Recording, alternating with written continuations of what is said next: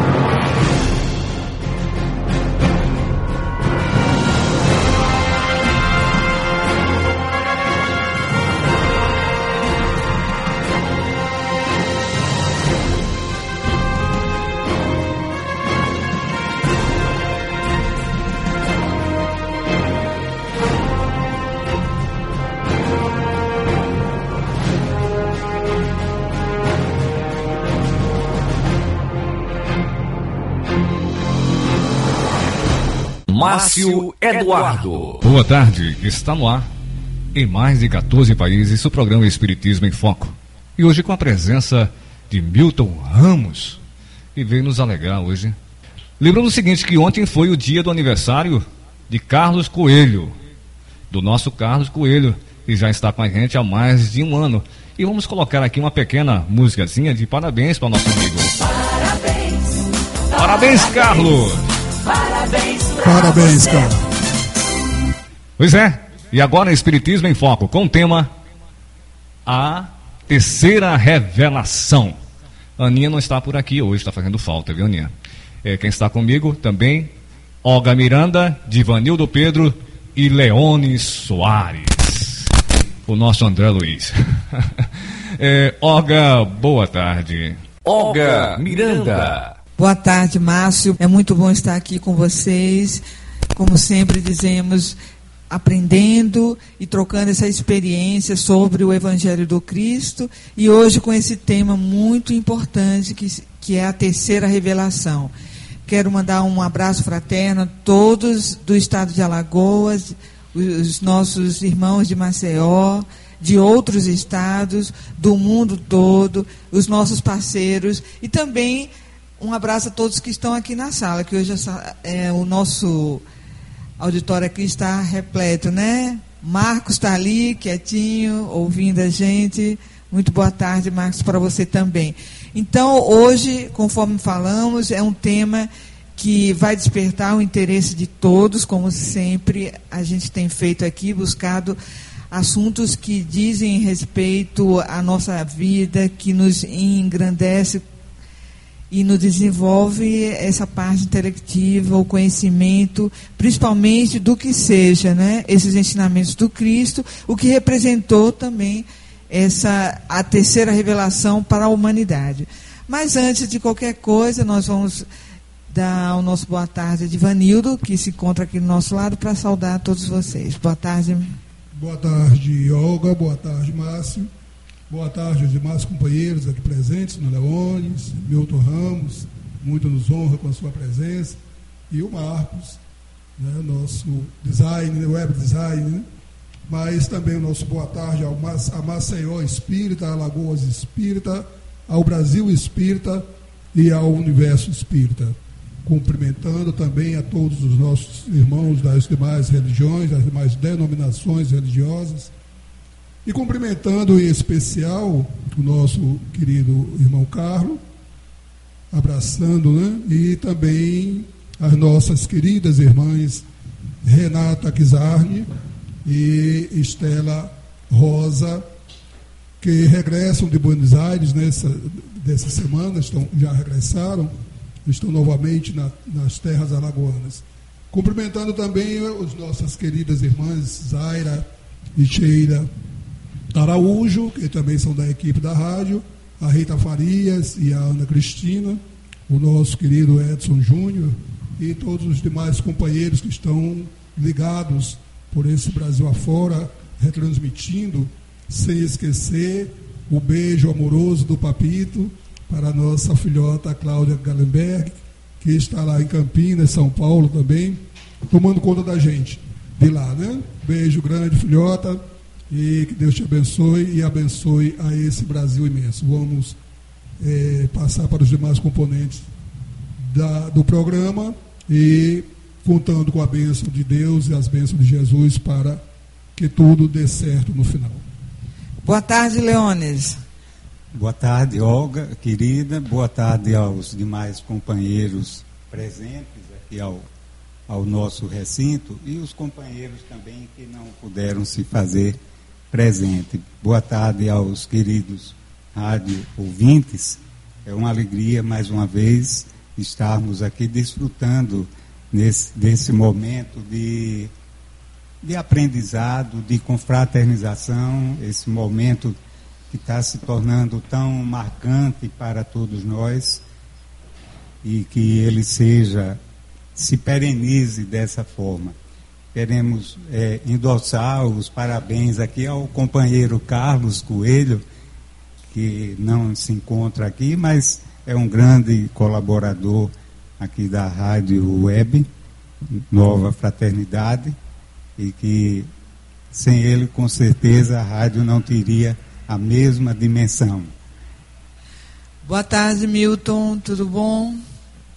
Tarde, Olga, boa tarde, amigos presentes, boa tarde, ouvintes. É com muita alegria, com bastante satisfação que aqui me encontro e eu aproveito o ensejo para também é, mandar um abraço muito apertado ao nosso irmão Carlos e desejar-lhe vida, vida longa, né? com muita qualidade sobre as bênçãos de Deus. Assim seja. Bom, como sempre fazemos na abertura dos nossos trabalhos, realizamos uma prece e vamos solicitar hoje irmão Leones para realizar essa tarefa de hoje. E vamos elevar os nossos pensamentos ao alto, é, encaminhando a espiritualidade maior, o melhor dos nossos sentimentos. Digamos assim, Pai querido, e agradecemos por tanto que temos recebido em nossas vidas. A oportunidade de trabalhar, de servir, de aprender, de contribuir. Obrigado pela saúde, obrigado pela família, obrigado pelos amigos, obrigado por aqueles que nos apontam os nossos erros, nos apontam onde necessitamos melhorar e estarmos mais vigilantes. Te agradecemos de forma especial pelo seu Filho amado Jesus, que veio trazer para nós o Evangelho que tanto nos orienta no caminho que nos conduz à felicidade e que nos conduzirá de forma plena a nossa perfeição através da iluminação do nosso interior. Obrigado, ó Pai, que as tuas graças recaiam, as tuas bênçãos recaiam sobre todos nós, sobretudo sobre aqueles que se encontram desesperançados pela dor, pelo sofrimento, pelas decepções, pela tristeza, para que eles passem a ter não esperança em um amanhã feliz e melhor, mas para que eles tenham essa certeza, essa convicção, já que o nosso destino é a felicidade plena. Que assim seja. Assim seja. Bom, meus irmãos, como vocês já sabem, mas é sempre bom a gente estar tá lembrando aqui, nós realizamos né, 20 minutos de, de palestra, conversação com o nosso convidado especial, hoje, Milton Ramos, que vai falar aqui sobre o tema A Terceira Revelação.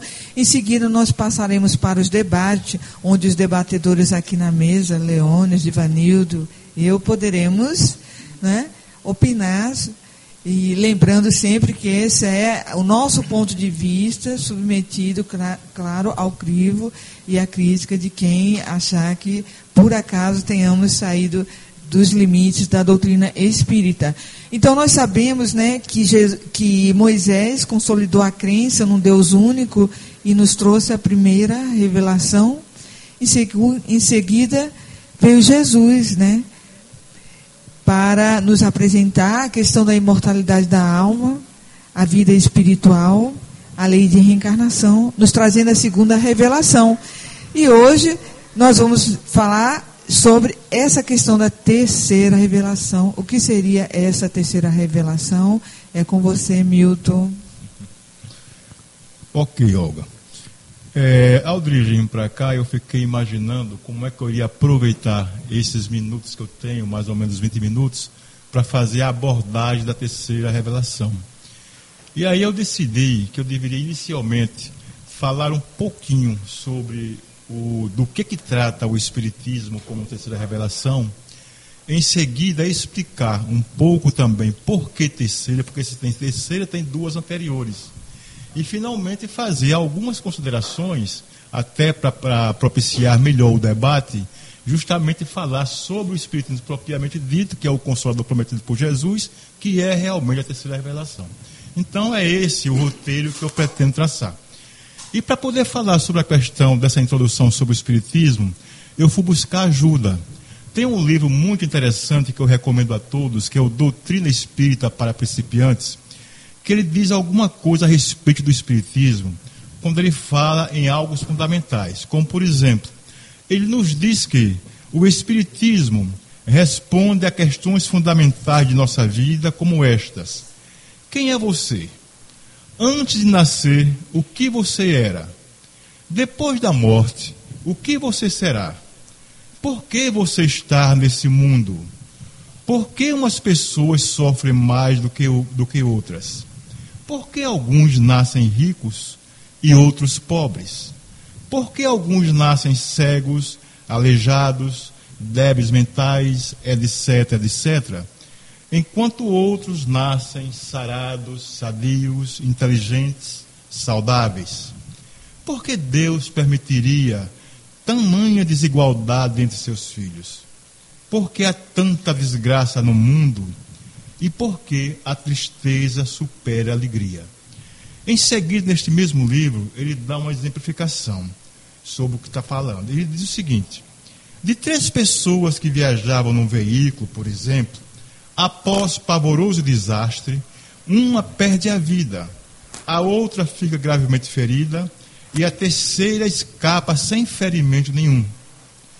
E ele pergunta: por que sortes tão diferentes? Onde está nisso a justiça de Deus? Porque uns que são maus sofrem menos que outros que são bons? Perguntas como estas que a doutrina espírita responde, porque tais perguntas que todos fazemos para nós mesmos, ao, contra, ao, ao contemplarmos tanta desigualdade, tantos destinos diferentes na vida atribulada do nosso planeta. É uma introdução muito interessante sobre essa provocação, sobre o que seja o Espiritismo, a terceira revelação, que justamente esse livrinho que eu falei para vocês, que é Doutrina Espírita para Iniciante, ele nos apresenta.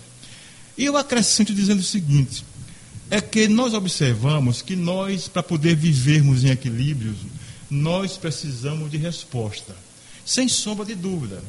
Quem tem um nível maior de informação tem condições de administrar melhor no mundo em que nós estamos vivendo. Tá certo? E esta questão de você descobrir estas informações é o que nós podemos chamar de revelar. A revelação, como o próprio nome diz, ele é derivado do latim e vem de revelare, que significa tirar o véu, descobrir-se aparecer para alguma coisa. E a revelação, ao longo da história, nós temos observado também que a realidade é a mesma. Mas a revelação, ou seja, aquilo que é apresentado às pessoas, tem que estar coerente com o nível cultural, social, intelectual, ou seja, o nível de evolução das pessoas daquele momento, daquela época, daquela circunstância. Porque até mesmo se apresentar, se a verdade for, for feita, for realizada, de uma forma muito mais ampla do que aquelas pessoas são capazes de assimilar, esta verdade pode ser completamente desperdiçada. Por isso é que nós hoje podemos falar que nós temos três revelações a, na nossa história da humanidade, da humanidade. A primeira revelação, como bem inicialmente falou a nossa amiga Olga, ela foi personificada pelo grande legislador chamado Moisés. Foi justamente Moisés que recebeu a grande missão de fazer a primeira revelação para toda a humanidade. Logicamente, a revelação de Moisés, ela tinha que estar adequada, como eu disse a princípio, às pessoas daquela época. Até a linguagem que ele tinha que utilizar também tinha que estar coerente com a cultura daquelas pessoas. Essa revelação de Moisés basicamente está na implantação da ideia de um Deus único e que ele atua na humanidade, no mundo como tudo, através das leis que nós podemos chamar leis divinas ou leis naturais. São as leis de Deus em ação. E Moisés realmente teve um trabalho hercúleo, porque naquela época as pessoas eram politeístas, ou seja, eram pessoas que acreditavam em vários deuses. Eram pessoas que estavam um pouco, estavam vivenciando ainda um sistema social chamado tribo. Nem cidades ainda tinham. Ou se tinham, ainda estavam, estavam incipientes. Era um pessoal realmente muito rude. Então, por aí, dá-nos para dar uma ideia da grandiosidade do trabalho feito por Moisés. Num grupo enorme de pessoas com essa cultura, ele chegar com a ideia da implantação de um Deus único e de mostrar para as pessoas que as coisas todas funcionavam conforme leis divinas, leis naturais. Esse tra nesse trabalho hercúleo de Moisés, ele nos legou justamente as leis divinas naturais, que são as leis de Deus, através do chamado decálogo, né? ou as tábuas dos Deus mandamentos. Mas nós observamos que a, a crueza do povo era tão grande nessa época, que Moisés, após descer o Monte Sinai com as tábuas da lei, ele observou que lá embaixo o povo ainda estava adorando Deus, o bezerro de ouro. E aí ele, tomado de uma certa fúria, né, jogou as tábuas no chão e aí teve toda uma consequência, uma consequência. A história nos mostra também que Moisés, esse aqui é um dado muito interessante, depois que ele conseguiu tirar o seu povo, o povo judeu do Egito, que essa também era uma das, uma do, da, das missões que ele tinha, e para levar para a terra da, da, da, do leite do mel, que é chamada Terra Prometida, Moisés passou 40 anos errando no deserto. E aí vem a pergunta. Ora, logicamente nós sabemos que naquela época não tinha GPS, não tinha mapa, o sentido de orientação era muito arcaico ainda. Mas levar 40 anos transitando, errando no deserto, dando voltas e voltas, é porque o objetivo era outro. E aí nós começamos a observar o seguinte: que Moisés levou 40 anos errando no deserto, era porque ele precisava trabalhar a implantação da ideia do Deus único. Porque com 40 anos, as pessoas que são reagentes à mudança, elas vão pelo processo natural de transição chamado morte, elas vão desaparecendo. E neste, neste processo, novas pessoas vão nascendo. E esta turma que vai nascendo, elas já vão se criando, já vão se educando na nova visão da implantação de Deus único. Então Moisés, quando saiu do Egito, que errou 40 anos por deserto, que chegou às portas da terra prometida, ele já estava com uma geração completamente formada na ideia de Deus único. E foi justamente aí que Moisés, que já estava com 120 anos de idade, ele fez um discurso para o povo, despediu-se para o povo, entregou o comando do, seu, do povo de Israel a, a, a, Josué, a Samuel, e em seguida, aliás, a Josué, e em seguida ele subiu ao Monte Nebo para morrer. E ele já estava com 120 anos, 120 anos. Moisés, Moisés fez um trabalho, como eu disse a princípio, extraordinário de legar para todos nós essa ideia do Deus único, né? do Deus único, mas também deixou algumas coisas que só puderam ser equacionadas posteriormente com a chegada de Jesus. Moisés, o grande legislador, realmente cumpriu a sua grande missão. Ele deixou completamente acabada. Mas para poder fazer isso, também deixou algumas visões a respeito de algumas coisas que foi necessário se trabalhar posteriormente nós vemos Jesus, muito tempo depois, lidando com essas questões que ficou como consequência da época de Moisés, que era o seguinte: Jesus começou também a combater determinadas práticas que foram implantadas por Moisés na época de Moisés. E ele foi questionado pelo povo, porque o povo obedecia é, fielmente à lei mosaica. E há um momento em que as pessoas agitadas com essa forma de conduzir-se de Jesus questionam Jesus. E Jesus então diz o seguinte: Eu não vim destruir a lei, eu vim dar-lhe seguimento. Ou seja, ele não veio destruir as leis divinas ou as leis de Deus. Ele veio dar seguimento a ela.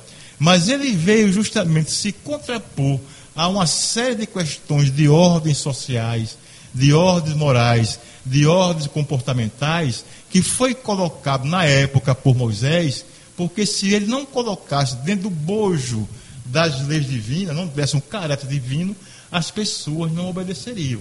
Aí, quando chegou a época de Jesus, Jesus teve que realmente fazer esta correção. Então, Moisés foi fantástico, porque praticamente a história espiritual da humanidade, né, levando em consideração ao Ocidente, elas teve realmente o seu princípio justamente com Moisés, com essa primeira revelação. Passa-se os anos e aí aparece Jesus. E aí aparece Jesus. E com Jesus começa justamente é, o que nós podemos chamar da segunda revelação, porque é o segundo momento em que a humanidade já está vivendo. Naquela época, a humanidade já, já não era mais a da época de Moisés. Ela já tinha condições de ter um entendimento diferente sobre o que Jesus iria colocar. É interessante ver, é, é, observar a, a vinda de Jesus, que dá-nos a sensação de que tudo foi planejado, tudo foi planificado. A vinda de Jesus ela foi muito profetizada. Há duas profecias muito interessantes sobre a chegada de Jesus, que uma é de Isaías e a outra de Miqueias. A de Isaías até eu trouxe aqui para dar um exemplo para vocês. A, a profecia de Isaías diz o seguinte: Eis que a virgem conceberá e dará à luz um filho e chamará Emanuel, ou seja, o Senhor conosco. A outra, que é é com relação a cidadezinha pequena, humilde de Belém, onde Jesus nasceu. E diz o seguinte: E tu, Belém, terra de Judá, não és de modo algum a menor entre as principais de Judá, porque de ti sairá o guia que há de apacentar o meu povo Israel. Mas com relação à revelação, o objetivo da missão de Jesus, nós vamos encontrar num livro extraordinário chamado Boa Nova, de Humberto de Campos, uma citação em que ele faz uma observação, ele dá um colorido ao material que está contido nos evangelhos de Jesus, em especial Mateus. E ele diz textualmente qual é o objetivo da missão de Jesus, que para mim ele é justamente, ele sacramenta a segunda revelação. E ele é no momento em que Jesus começa, está no começo é, de formar a sua equipe de trabalho. E aí ele encontra-se com Simão e André, e faz justamente a pregação com Simão e André para trazê-lo para a sua equipe. E ele diz: Simão e André, filhos de Jonas, venham da parte de Deus e vos convido a colaborarem na construção do reino de Deus na terra. Ou seja, Jesus já deu qual era o objetivo da sua missão, para que era que ele estava ali. Ele estava ali justamente para implantar o reino de Deus na terra. E é a primeira vez na história, na história cristã, que nós ouvimos falar em reino de Deus, em reino de céus.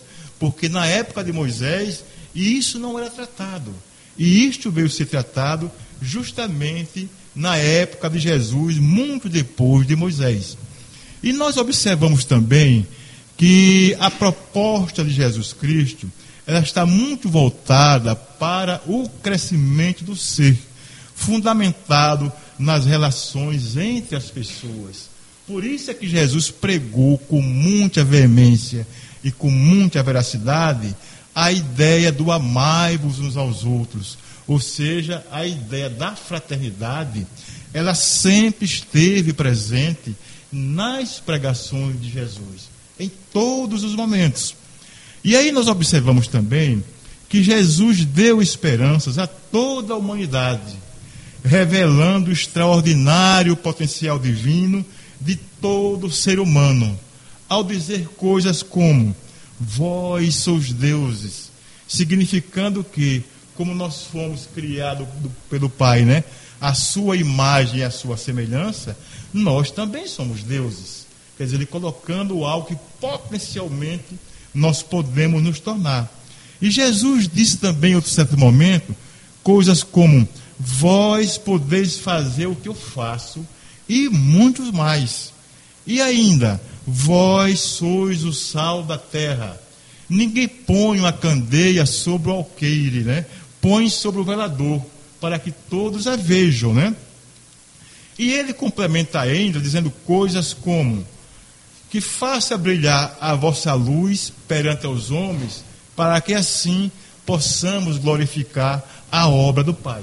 E finalmente, coisas que eu acho fundamental importância, quando ele disse: Conhecereis a verdade e a verdade vos libertará. Conhecereis a verdade e a verdade vos libertará. Já dando a significação de que a educação do ser era de primordial importância. Não a alienação, não a mistificação, não aos preconceitos, nada disso. Tudo tem que ser revelado.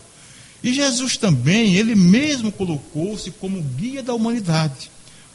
Quando em alguns momentos ele disse: Eu sou a luz do mundo. Em outro momento ele disse: Eu sou o caminho, a verdade e a vida e ninguém vai ao Pai senão por mim. Já dando justamente os pontos principais. Não adianta seguir um outro caminho que não seja através das lições, dos ensinamentos e da exemplificação posta por Jesus. Se não for através dessas questões, não tem como se chegar ao Pai. Agora acontece que Jesus também sabia que seria muito inoportuno fazer uma revelação mais ampla do que ele fez, já que o homem de sua época ele não estava preparado para isso. Ele não estava, ele não estava amadurecido. Porque se ele colocasse algo mais do que ele tinha dito, a sua mensagem seria distorcida. E ele também teve que a sua imagem poderia ser comprometida ao longo dos tempos. E aí então ele prometeu a vinda de um consolador. Ele prometeu a vinda do consolador. E aí é interessante que há um momento nessa vinda do consolador em que ele diz: Isso está em Mateus, está em João, quando ele diz: Se me amais, guardai os meus mandamentos, e eu rogarei a meu Pai, e este vos enviará outro consolador a fim de que fique eternamente convosco o Espírito da verdade, que o mundo não pode receber, não vê e absolutamente não conhece. Porém, o Consolador, que é o Santo Espírito, que meu Pai enviará em meu nome, vos ensinará todas as coisas e vos recordará tudo que eu vos tenho dito. E aí nós vemos, vos recordará tudo que eu vos tenho dito. Quando nós olhamos o Espiritismo, como ele é colocado, nós verificamos que ele praticamente prega a essência de Jesus Cristo. O Espiritismo é a essência de Jesus, se está lembrando Jesus. Da mesma forma, ele mostra para o mundo coisas que na época de Jesus, Jesus não teve a condição de mostrar, porque o povo não iria conhecer. Por isso é que nós dissemos que o Espiritismo é o consolador prometido por Jesus e que é realmente a terceira revelação. O momento que nós estamos vivendo é o momento da terceira revelação. Allan Kardec foi justamente o organizador de todo esse conhecimento, deste revelar. Ele deu-nos uma definição muito apropriada sobre o Espiritismo e que fecha com isso que nós estamos dizendo. Quando ele nos disse que o Espiritismo é a ciência que trata da origem e da natureza dos espíritos, da origem, da natureza e do destino dos espíritos, e da relação do mundo dos espíritos ou mundo espiritual com o mundo corporal ou físico ou material. Desta forma, nós fechamos esta nossa observação, considerando que hoje nós estamos vivenciando plenamente a era do Consolador prometido por Jesus, que é a terceira revelação. A primeira com Moisés, a segunda com Jesus e a terceira através do Espiritismo. Muito bem colocado, Milton, é isso mesmo. Precisamos ter conhecimento de tudo isso para cada vez mais nos aprofundarmos nessas questões dos ensinamentos do Cristo. Então, nós vamos dar início às perguntas. No decorrer das mesmas, nós poderemos é, ampliar mais o debate e falar um pouco de outras questões que não foram abordadas, porque o tempo é muito curto. Márcio, vamos. Pergunta do ouvinte de Alagoas. Como provar que a doutrina espírita é a terceira revelação? É, essa pergunta é interessante, né? Ela vem justamente a, a ela vem justamente ao encontro da observação que eu fiz ao fazer o nosso encerramento, né? Porque vejam, Jesus nos diz: Se me amais, guardai os meus mandamentos, e eu rogarei a meu Pai, e ele enviará outro consolador. Quando nós ouvimos falar em outro consolador, nós entendemos que Jesus também é um consolador. Mas aí vale verificar o seguinte: de que forma era Jesus como consolador? Nós estamos habituados a entender consolador como aquela pessoa que dá o ombro para o outro, para acalentar o outro, ou passar o braço por cima. Só que Jesus é completamente diferente desta visão de consolador. Porque Jesus consolava pelo esclarecimento do ser, pelo iluminamento do ser. Aí eu sempre digo que Jesus não dava o peixe a ninguém. Jesus ensinava a pescar. Ele dava a, os seus ensinamentos e as suas lições para que a pessoa de posse deste material porte por Jesus, a própria pessoa propiciasse a sua própria salvação.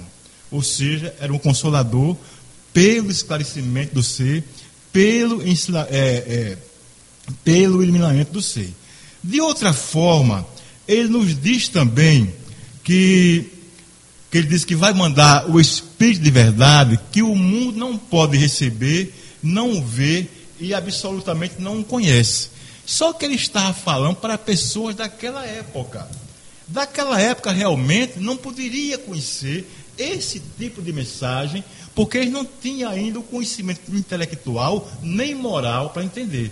Aí eu fico imaginando o seguinte: vocês imaginem se de repente, naquela época, aparecesse uma televisão, não fosse a cores, o que aconteceria com ela?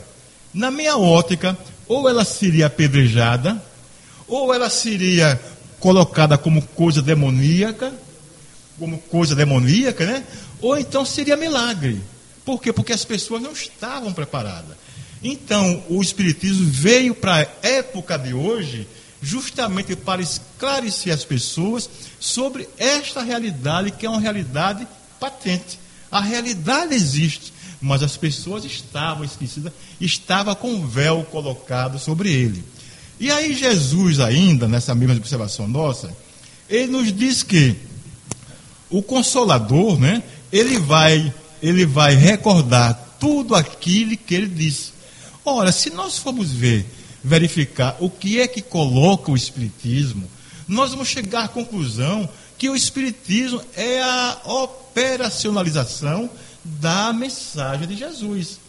Tanto é que no passado ele foi profundamente perseguido por causa disso, porque mostrava uma ótica que era diferente da forma de pensar das pessoas, porque as pessoas distorceram a visão colocada por Jesus. Há um livro chamado Renúncia, é, que é de Emmanuel, via a psicografia de Chico Xavier, que é um livro extraordinário, em que ele fala a respeito do novo olhar que tem que se ter sobre a mensagem de Jesus, um olhar atualizado, um olhar da época de hoje. E aí a protagonista principal, que é Alcione, ela nos diz que o, o, o, a mensagem do Cristo precisa ser conhecida, meditada, sentida e vivida. Conhecida, meditada, sentida e vivida. E é justamente isso que o Espiritismo está propiciando na época de hoje. Além de revelar coisas que no passado Jesus não teve como revelar. E na mensagem do Consolador posta por Jesus, Jesus promete que o Consolador vai promover tudo isso. Há um, um detalhe também dessa questão colocada por Jesus, é quando ele diz que o Consolador prometido vai ficar convosco eternamente. Aí a gente vem a questão: nossa, se ele vai ficar conosco eternamente, esse consolador poderia vir na forma humana? É uma pergunta que eu faço. Poderia vir? Na minha ótica, não poderia nunca. Porque se ele vai ficar conosco eternamente, ele não pode nunca vir em forma humana. Por quê? Porque nós, seres humanos, somos efêmeros. Nós vamos ver quantos anos? 70, 80, 90, 100, 120, como, como Moisés, mas um dia nós iremos passar pelo plano de transição chamado morte. Então não poderia nunca ficar em vir em forma humana. Então nós entendemos que o consolador prometido por Jesus, para poder ficar conosco eternamente, ele só pode ser um conjunto de princípios, de ensinamentos e de lições. E é justamente o que o Espiritismo é. É um conjunto de princípios, de ensinamentos e de lições. E que não foi criado por Kardec. Aí é que vem um detalhe. Não foi Allan Kardec quem criou tudo isso e passou para nós. Kardec simplesmente foi um grande articulador, foi um grande organizador, porque ele recebeu este material de instrutores do plano espiritual transcreveu isto e repassou para a humanidade, para a posteridade. Então, por isso é que eu entendo que o Consolador prometido por Jesus, sem dúvida nenhuma, está consubstanciado na doutrina espírita.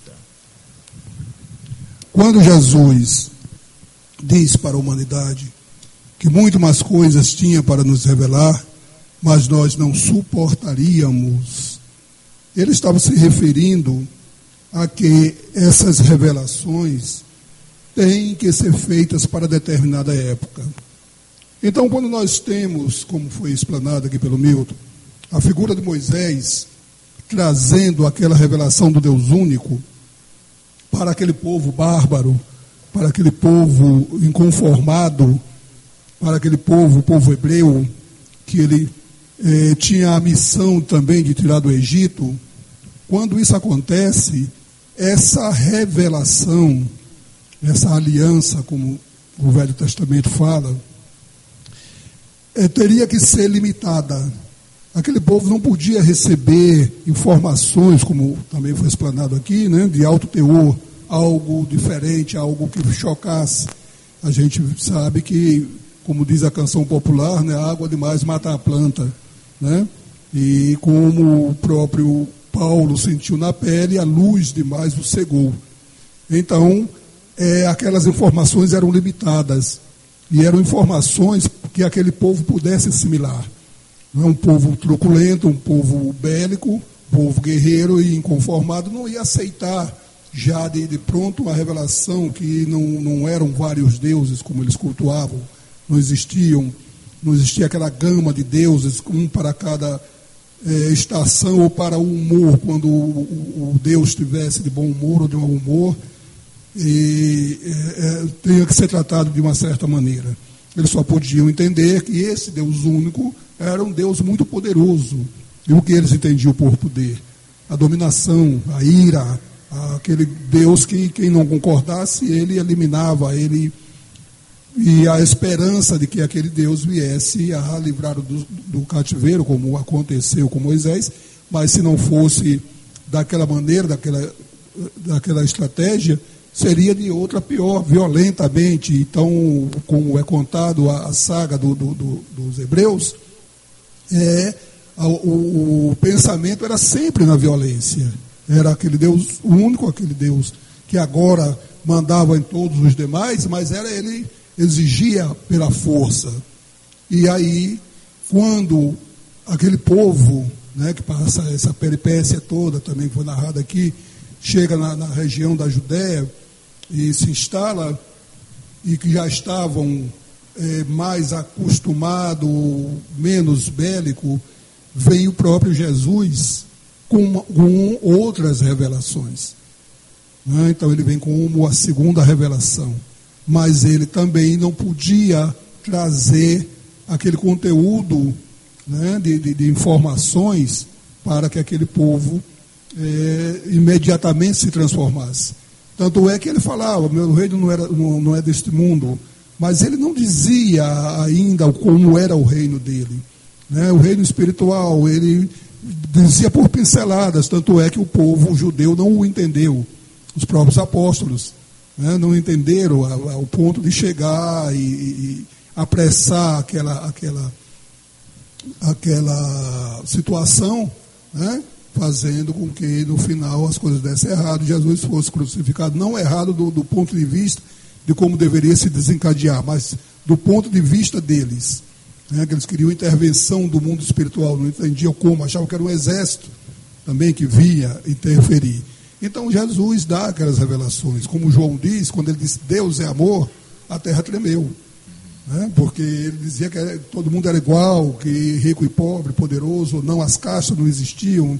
E ele andava com aquelas pessoas chamadas de uma vida. E tudo isso fez com que aquele povo não, não assimilasse bem, mas alguns já conseguiram, né? é, pelo menos se postar na condição de ouvinte, na condição de, de querer entender.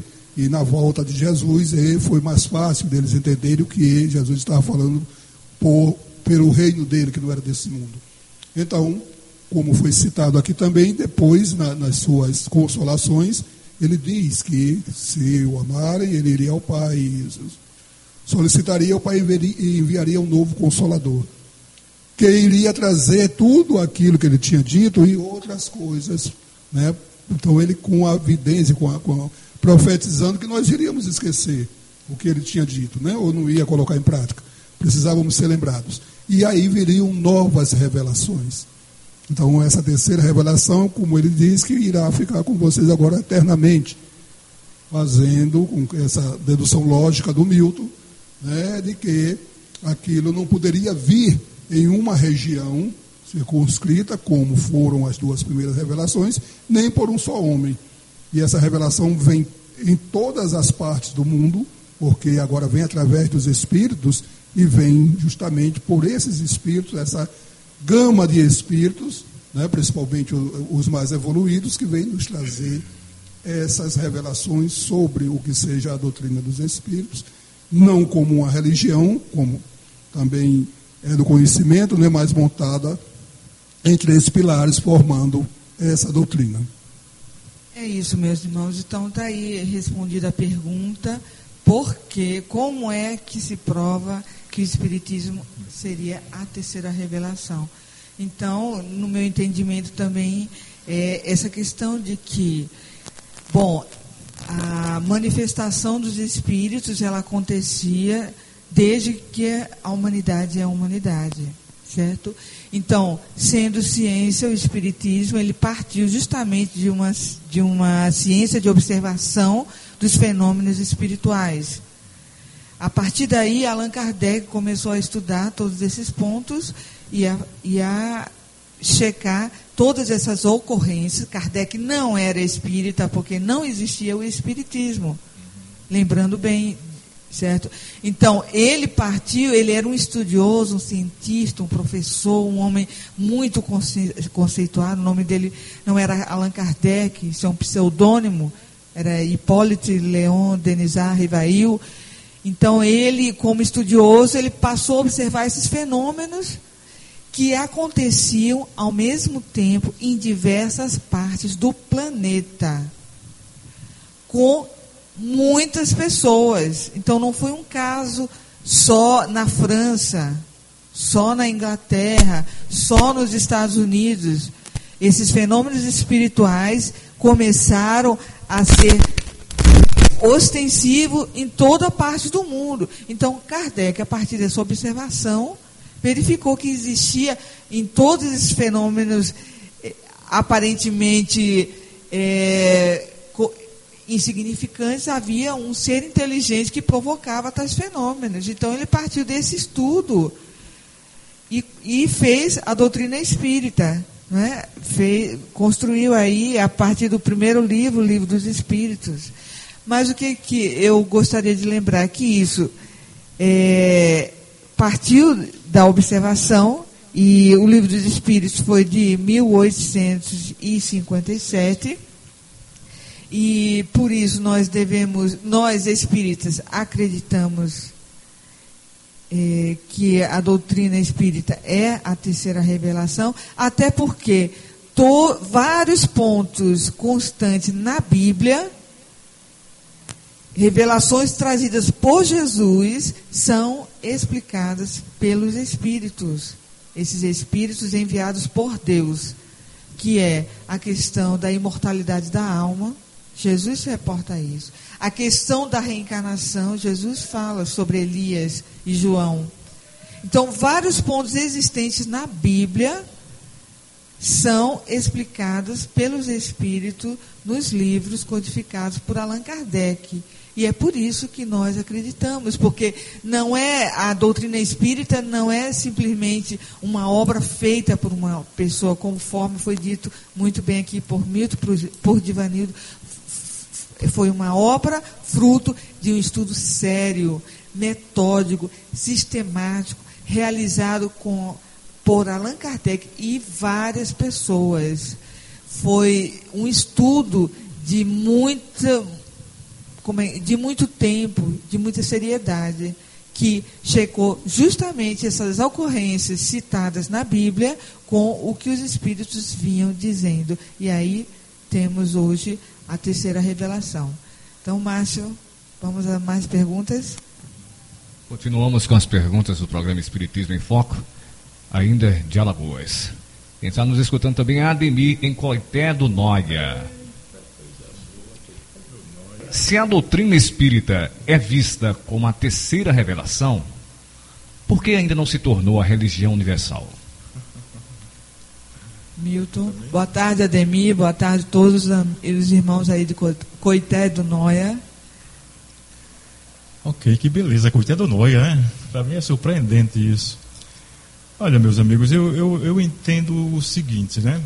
É, a doutrina espírita, ela ainda está, de certa forma, é, sendo divulgada, difundida no nosso meio, na nossa sociedade.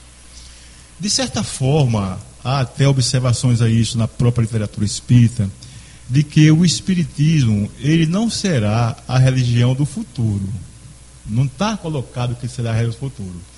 Mas que ele será, é, paulatinamente, o futuro das religiões. Ou seja, os postulados espíritas, os, os preceitos espíritas, por serem fundamentados nas leis divinas ou leis naturais, ele naturalmente fará parte de todas as religiões. Porque todas as religiões, de certa forma, elas estão voltadas para a causa do bem. E na causa do bem está justamente os postulados espíritas. Por outro lado também, agora vamos puxar um pouquinho para a questão do, da, da, da, própria ciência, porque eu faço que colocar isso. Nós observamos também que há ainda hoje uma, uma grande diferença, uma dicotomia ainda, entre o que podemos chamar de ciência espírita e a ciência convencional. Mas a gente observa também que à medida que a ciência convencional ela vai se desenvolvendo com biotecnologia, engenharia genética, clonagem, nanotecnologia, todas essas coisas acontecendo, fatalmente vai chegar um ponto em que, para poder avançar na, nos seus estudos, elas vão ter que adentrar sobre a ciência do espírito. E aí haverá confluência entre ciência convencional e a ciência espiritual ou a ciência espírita. É como eu volto a reforçar, como já foi dito na própria literatura espírita, o espiritismo não deverá ser a religião do futuro.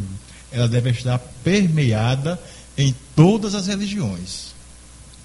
Alguém quer acrescentar mais algo?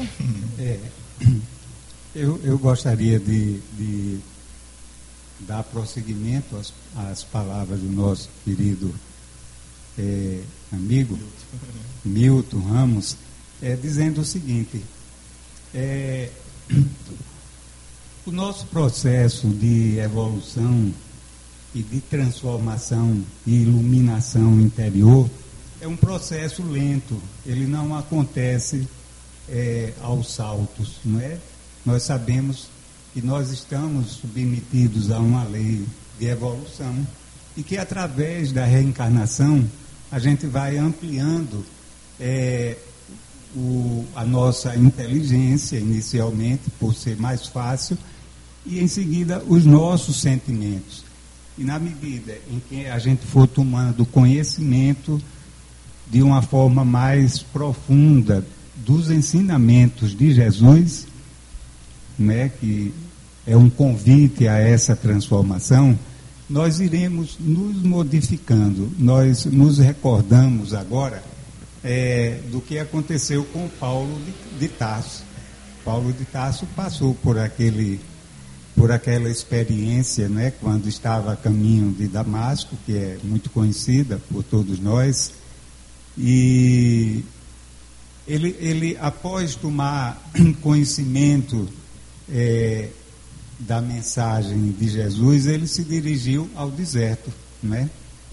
Ele se dirigiu ao deserto e lá ele ficou, encontrou, entre aspas, por acaso, com um casal é, que tinha o Evangelho, que naquela época o livro não existia, então o Evangelho ou qualquer outra, qualquer outra obra um era, eram, escritas, eram escritos em pergaminho e eram coisas raríssimas. Né? Então o Evangelho era pouquíssimo conhecido exatamente por, por ter poucas unidades colocadas no pergaminho, mas esse casal ele tinha o Evangelho.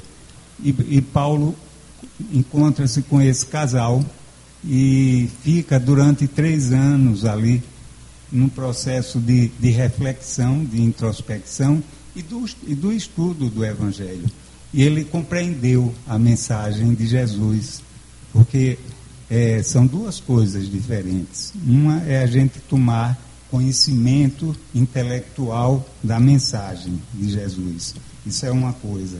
Todos nós podemos saber a, a Bíblia, o Evangelho, de, de, de capítulo por capítulo, versículo a versículo. Isso é um ato intelectual.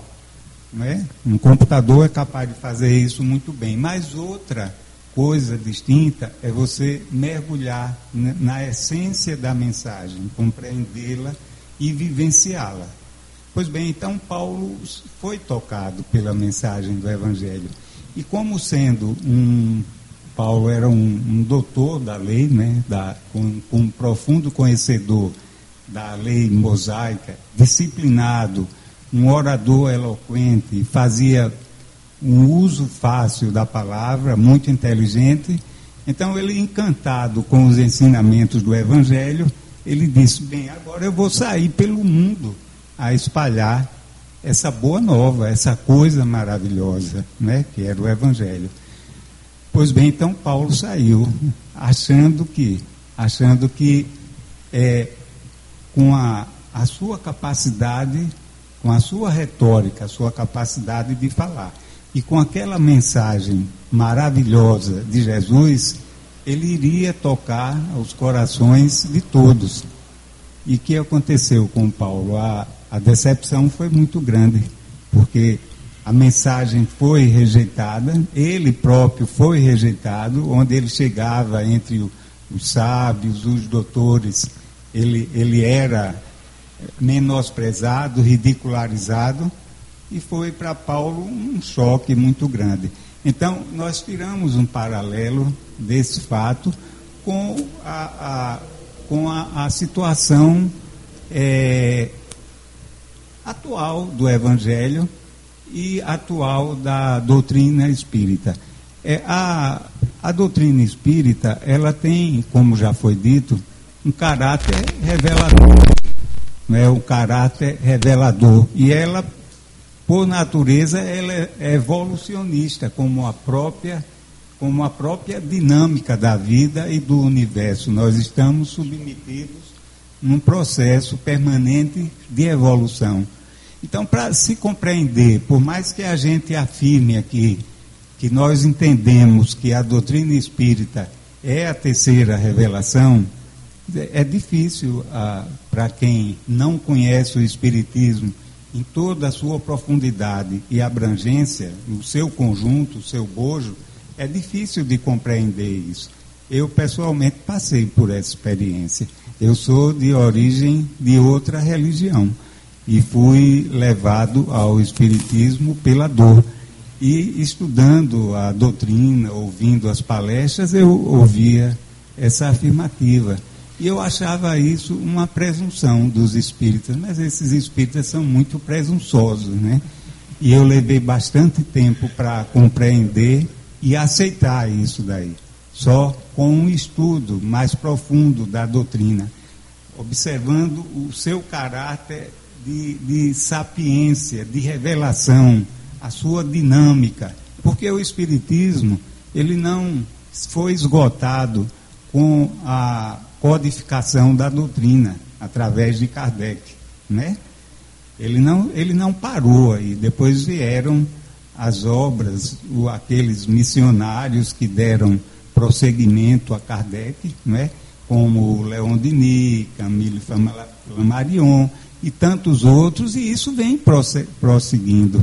E, no meu entendimento, houve, é, é, com a passagem do nosso querido Chico Xavier entre nós, é, a doutrina, na, no seu contexto, teve uma, uma, um aprofundamento e, um, e uma dinâmica reveladora enorme através das obras de André Luiz especialmente, nós nos referimos a, a esses dois autores espirituais, André Luiz e Emmanuel. André Luiz nos trazendo toda a dinâmica na vida espiritual, porque as, os demais é, estudos que, que, são feitos nas, nas outras religiões se acredita numa, na sobrevivência da, da alma, do espírito, mas não na vida após a morte. E a doutrina espírita vem demonstrar de uma forma prática, cabível, indiscutível, isso daí. A existência da vida após a, a morte, mais dinâmica do que nós a temos aqui no plano material. E, e Emmanuel, né, quer dizer, André Luiz nos trouxe toda essa revelação, mostrando toda a, a todas as nuances da mediunidade, da comunicação entre o plano material e o plano espiritual e vice-versa. Né? Então, a obra de André Luiz é, ela é uma obra por excelência é, de caráter científico, revelador, e que hoje a ciência tem é, chegado às conclusões do que foi dito a, foi escrito há 50, 60, 70 anos atrás. E, e Emmanuel, é, com conhecimento profundo da, da, do Evangelho, da, da história das religiões, da, da história da humanidade, da sua caminhada evolutiva, né, da história do espírito, da, da evolução do espírito.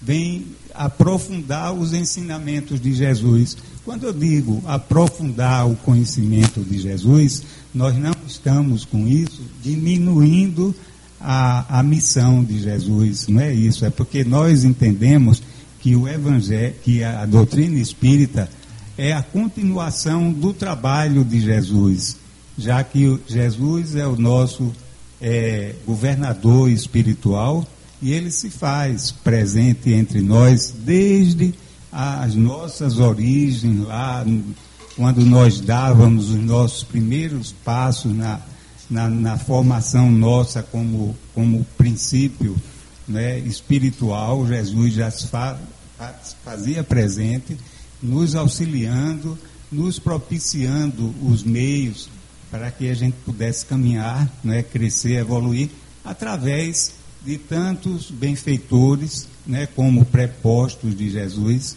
né, passando por Moisés e tantos outros, Sócrates, vindo o próprio Jesus há dois mil anos, pessoalmente se encarnando entre nós, e esse trabalho continuou. Então, é, o Espiritismo, no nosso entendimento, é Jesus continuando a sua, o seu trabalho de salvação da humanidade, ou seja, de esclarecimento e de incentivo a nós é, para que a gente se salve, no sentido de evoluir, não a salvação como um ato de que acontece com que culmina com a morte do corpo físico, mas como um processo infinito de crescimento, de evolução e de aproximação de Deus.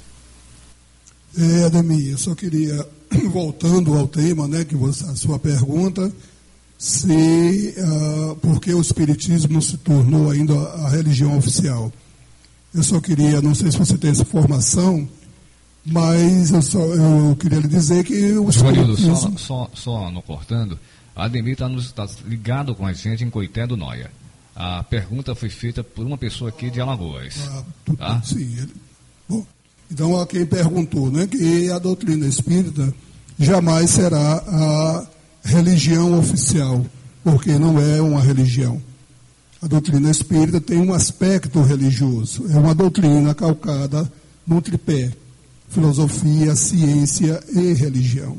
Então, não sei se você tem essa, essa informação, não há pretensão de ser religião do futuro ou de agora, ou ela será, é, é, estará presente, como foi dito aqui, mas não sendo uma religião nesse lado ou por esse lado, simplesmente deixando de lado as outras, as, as outras partes, como foi dito aqui, a ciência espírita, a filosofia espírita e a religião espírita.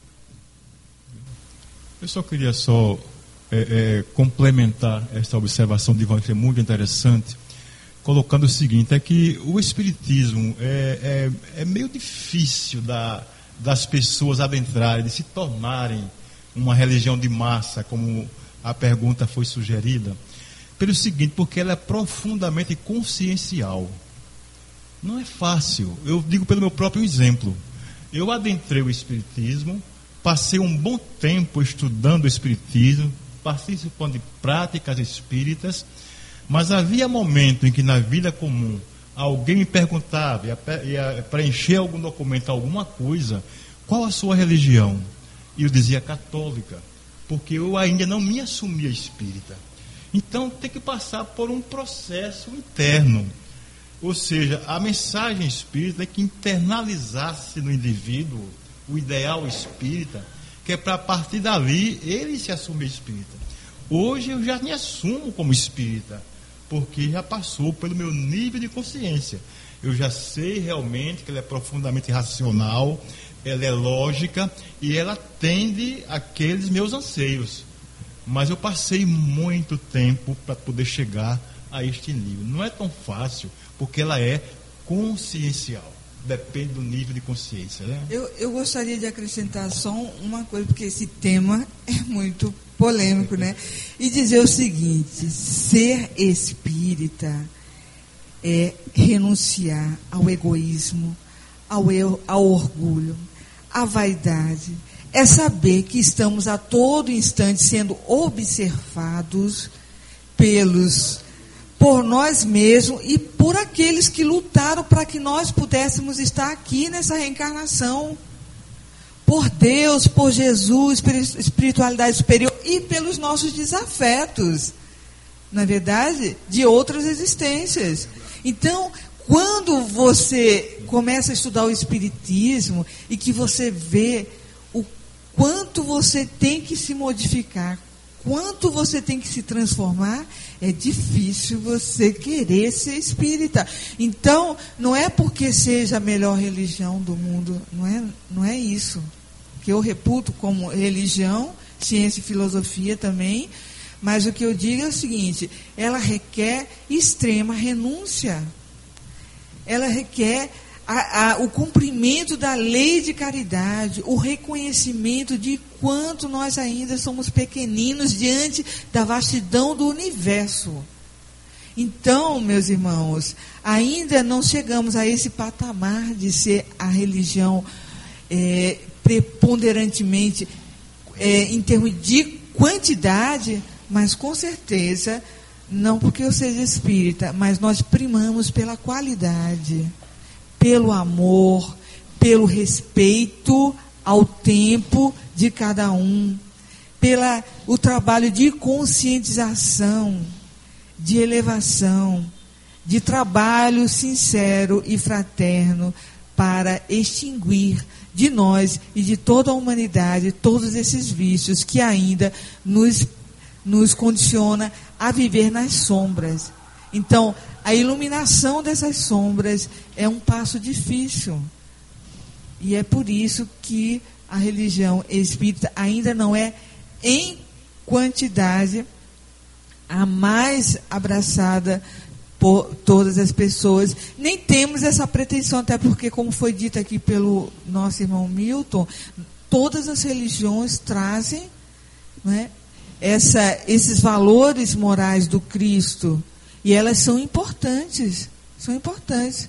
Se cada um se conscientizar desses valores é, morais do Cristo, que existem em todas as religiões, seguiremos rumo ao mesmo caminho, que é o caminho da luz. Se soubermos amar a Deus sobre todas as coisas e ao próximo como a nós mesmos, chegaremos lá, todos, seja qual, ser, qual for o direcionamento que tomarmos qual a religião que nos apegarmos. Mas seguindo esse roteiro, certamente teremos uma única religião, que é isso que os, o Espiritismo nos diz, nos esclarece, né? Márcio? É, quem está ligado também com a gente, Joga, é Evison Gustavo, ele é do bairro do Faró. Ele deixa um comentário aqui.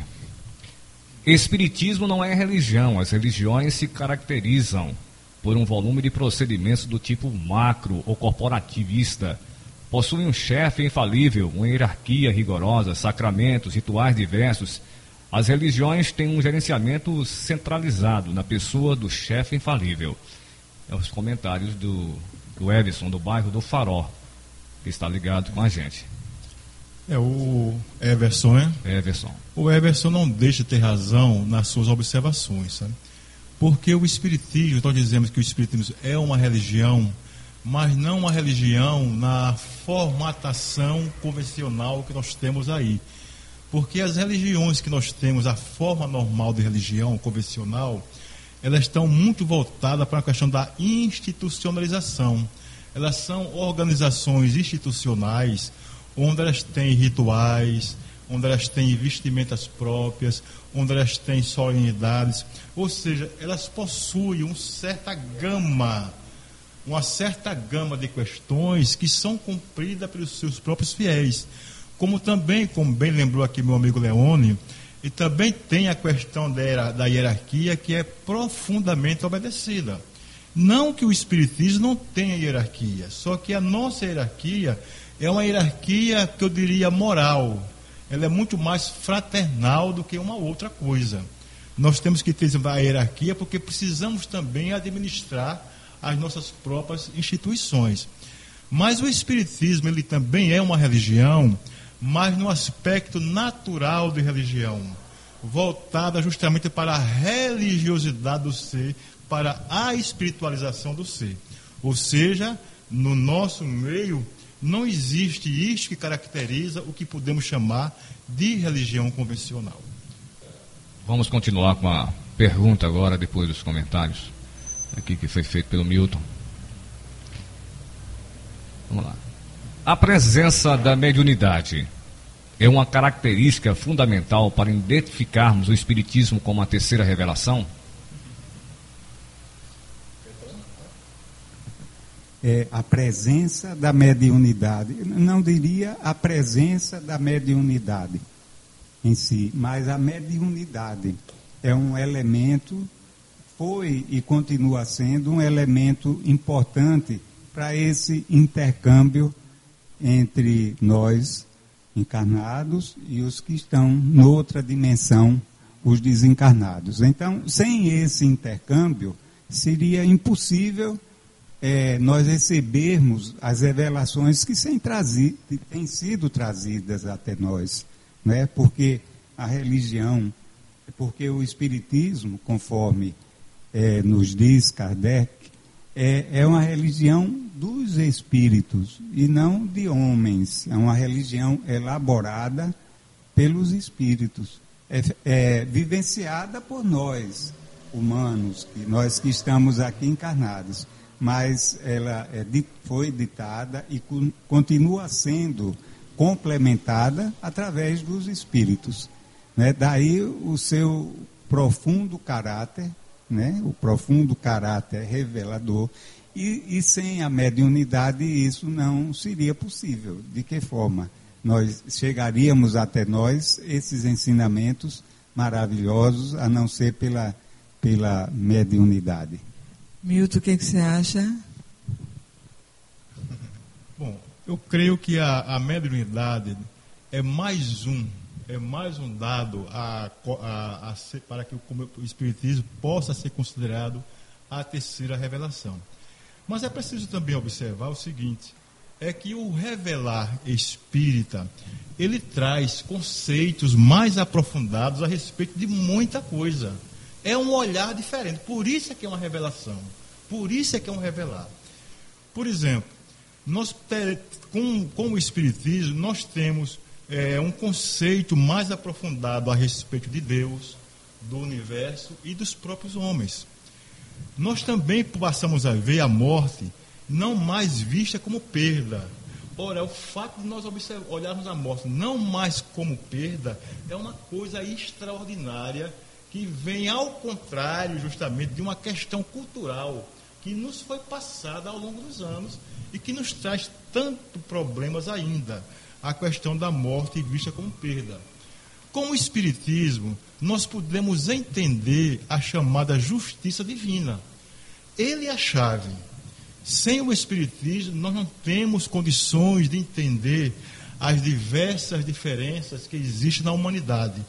Quando nós temos pessoas sadias, pessoas coxas, ricas e pobres, essa miscelânea de diferenças. Se não for através do Espiritismo, nós não conseguiremos entender a justiça divina. Não conseguiremos entender como Deus permite que aconteça este quadro que nós vemos por aí fora. Com o Espiritismo, nós passamos a entender que todos nós, sem exceção, nós estamos numa eterna viagem com pessoas de diferentes destinos, em verdadeiros processos de terapia. E isso acontecendo simultaneamente, no lar, no trabalho, na rua, em qualquer lugar. Nós estamos em perfeita interação com os outros. Nós estamos aprendendo a convivermos uns com os outros. Aliás, se nós formos olhar direitinho qual é a razão de nós estarmos aqui, nós vamos chegar à conclusão de que nós estamos aqui nessa atual encarnação para aprendermos a viver uns com os outros. Com o Espiritismo, nós conseguimos entender que os males da humanidade, ele provém das imperfeições dos homens. E aí Kardec coloca uma observação muito interessante quando ele diz que quando os homens forem bons, farão boas instituições. Quer dizer, enquanto isso não acontecer, nós viveremos nessa situação, nessa parafernália que nós estamos vivendo hoje. Com o Espiritismo, a comunicação entre os seres se amplia de uma forma extraordinária, justamente indo ao encontro do que disse, né? Acho que foi Paulo, não foi, foi Paulo de Tarso em certo momento, em certo momento quando ele disse que nós estamos cercados por uma nuvem de testemunhas. Quer nós vejamos, quer não vejamos, porque tem algumas pessoas que têm a capacidade de ver, têm a evidência. A maioria não tem isso, mas nós estamos cercados por uma nuvem de testemunha. Repare só, meus amigos, que, que, que olhar diferente sobre a vida. Com o Espiritismo, nós percebemos também, nós passamos a entender que a comunicação entre os seres ela se amplia, porque ela sai desse espaço físico aqui e passa a ser também uma comunicação interespaço entre plano físico e entre plano espiritual, né? Nós passamos também a entender com, com o espiritismo a chamada influência dos espíritos. E aí passamos a entender que todos nós temos sensações, nós temos percepções, nós temos uma série de coisas que muitas das vezes não conseguimos nem entender, como a questão das intuições. Muitos dos pensamentos que nós temos podem não ser nossos pensamentos, podem ser intuídos, podem ser por pessoas que estão do outro lado da vida. A esse respeito, há uma pergunta e consequente resposta no livro dos Espíritos que trata disso, né? Quando Kardec também querendo se orientar a respeito, aí pergunta se os espíritos desencarnados têm influência em nossas vidas. Né? E a resposta dos orientadores é tranquila. Ele diz que muito mais do que vós entendeis, porque de certa forma são eles que vos dirigem. Por quê? Porque nós não temos condições de saber se um pensamento que eu estou tendo agora é meu ou se é intuído, ou se é de alguém que está me ajudando aqui neste momento. Verdade, é. Não é? Então tem tudo isso. Além do mais, o Espiritismo, como revelação, ele dá também uma importância extraordinária ao pensamento humano. Nós somos movidos pelo pensamento. É o pensamento que é o instrumento de trabalho do Espírito. Nós somos Espírito. O instrumento de trabalho do Espírito é pensamento, sentimento e vontade. É pensamento, sentimento e vontade. Quando nós colocamos que o pensamento a importância do pensamento é muito grande, aí nós observamos que fechamos, o espírito fecha com o pensamento oriental. Quando os orientais dizem que o, mu a, a, o mundo é, é um vasto pensamento de vida. Está todo mundo pensando. E nós sabemos muito bem que quando eu penso, eu emito faixa de onda vibratória. E quando aquela minha faixa de onda vibratória ela coincide com a faixa de onda vibratória de uma outra pessoa, nós podemos entrar em sintonia. Podemos entrar em sintonia. Então, o universo é um vasto pensamento de vida, como diz muito bem os orientais. Além do mais, a revelação espírita, ela mostra que há possibilidade de regeneração do ser humano. Pois, como diz Jesus Cristo, ele não quer, o Pai não quer que o ímpio se perca. Então, o indivíduo, por mais violento que seja, por mais impedido que seja, para nós ele é um analfabeto espiritual. Mas que um dia ele também vai cair a ficha e ele vai começar a caminhar em direção à luz. Então, há possibilidade de regeneração para todos, pois, como disse Jesus, Deus não quer que o ímpio se perca. Além do mais, em outra questão, a certeza da existência de Deus. Olha que revelar extraordinário. A certeza da existência de Deus. Deus visto né, como causa inteligência. Causa inteligente, como princípio de todas as coisas. Considerando, como diz o Espiritismo, que não há efeito sem causa. Se nós remontarmos de efeito em efeito, nós vamos encontrar uma causa primeira. Essa causa primeira é Deus, é o que nós chamamos de Deus que nós podemos chamar de uma forma mais moderna de uma consciência cósmica, uma fonte inesgotável de amor e de luz. Quer dizer, é uma visão completamente diferente. E que eu acho também interessantíssimo na questão do Espiritismo é que ele guarda, nesse revelar, ele guarda uma coerência muito grande com a chamada ciência oficial. Até há pouco tempo eu, falo, eu fiz uma abordagem a esse respeito. Até agora, a ciência oficial não contradiz o Espiritismo. Está apenas justificando os postulados espíritas. E, finalmente, uma outra coisa que eu acho extraordinário é que os fatos paranormais, sobrenaturais, fantasmagóricos que as pessoas observam, eles são submetidos a leis. Eles são submetidos a leis. Dessa forma, nós observamos que não há milagres. Não há milagre. Uma coisa que pode acontecer hoje, que possamos ser milagres, é apenas a ação de uma lei que, porventura, nós ainda não conhecemos. Mas um dia chegaremos a conhecer. É por isso que Jesus nos disse: Conhecereis a verdade, e a verdade vos libertará. É isso. Bom, meus irmãos, então está aí explicado com relação à pergunta e dizer que os espíritos respeitam todas as religiões, os rituais dessas religiões. Nós entendemos que cada um segue o caminho, o roteiro que acha melhor. Apenas nós estamos esclarecendo qual é o nosso procedimento diante da vida e sobre os princípios básicos que a doutrina espírita se baseia para explicação do porquê nos consideramos como sendo da terceira revelação, a questão da lei de causa e efeito, que é muito importante. Por que, que uma coisa acontece conosco? Por que padecemos qualquer tipo de sofrimento? Porque estamos respondendo a esse processo da lei de causa e efeito. Então, Márcio, vamos lá ver. Em seguida nós falaremos mais sobre o assunto. Eu tenho um comentário aqui rapidinho do Everson, que está ligado com a gente também, lá no bairro do Faró.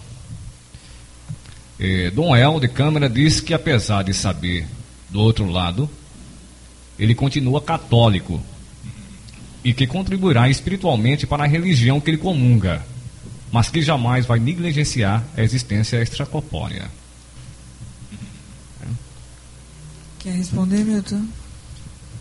É, nós achamos isso extraordinário, né? É, afinal de contas, na nossa concepção, o, os seres humanos são os mesmos, quer eles estejam lá, quer estejam do outro lado da vida. Essa mensagem do Helder Câmara eu acho fantástica, porque demonstra né, que ampliou-se o entendimento dele a respeito da vida e que, mesmo ele sabendo dessa realidade, ele vai continuar dentro do seu próprio meio, justamente trabalhando para que haja a mudança da mentalidade que existe hoje. Então, é uma forma de contribuir para o esclarecimento da verdade e que eu acho extraordinário. Lembrando até que a própria religião católica, várias pessoas que lá frequentaram, começaram é, também lutar, como o Milton disse, por essas novas mudanças em razão da própria modernidade, do conhecimento que se vai adquirindo, e até fundaram outras instituições com, com as mesmas, me, os padrões semelhantes, e foram se bifurcando, né? Nós temos outras dissidências da Igreja Católica que, reconhecendo a necessidade de melhoramento, de aprimoramento, foram é, largando essas e, e indo para outros caminhos. E isso não quer dizer que eles estejam certos ou que estejam errados, nada disso. É o processo natural de evolução. Dom Helder foi um, um homem grandioso, que eu tenho o maior respeito pela sua luta travada aqui no planeta Terra de proteção, de respeito aos direitos humanos, a, a não a luta, sua luta pela não violência, pela respeito à dignidade das pessoas. E ele trabalhava muito pelos pobres, pelas, por todos que estavam que precisavam dele, ele estava lá lutando. Então, é, a, a, Igreja Católica tem trabalhos belíssimos realizados. E nós conhecemos aí um exemplo grandioso que é a irmã Dulce, que ela é modelo de ser humano para todos nós, com o seu amor, sua dedicação pelos pobres e necessitados. E é isso, ora, se, se, se o Espiritismo também precisa de melhoramento, não o Espiritismo, mas as pessoas que estão lá na casa espírita, não somos perfeitos, somos imperfeitos e muitas vezes talvez nos desviemos da mensagem do, do Evangelho segundo o Espiritismo e precisamos sim de aprimoramento dentro da casa espírita. Acredito que todos nós que temos os nossos cultos, nossas casas onde realizamos os nossos trabalhos espirituais, precisamos nos melhorarmos como pessoas. Então, isso é na Igreja Católica, isso é, é no culto evangélico, isso é dentro da casa espírita, budista, e em todas as outras. O que importa é que nós marchemos sempre em direção à luz. Márcio? Uma pergunta palpitante. É, o que devemos entender como espírito de verdade que tanto lemos nas obras doutrinárias. E aí, Milton? Divanildo Pedro, Olga, Leones, nosso André Luiz. o espírito de verdade, né? Ainda há pouco eu fiz alusão a ele quando eu li a mensagem de Jesus a respeito do consolador prometido por ele, né?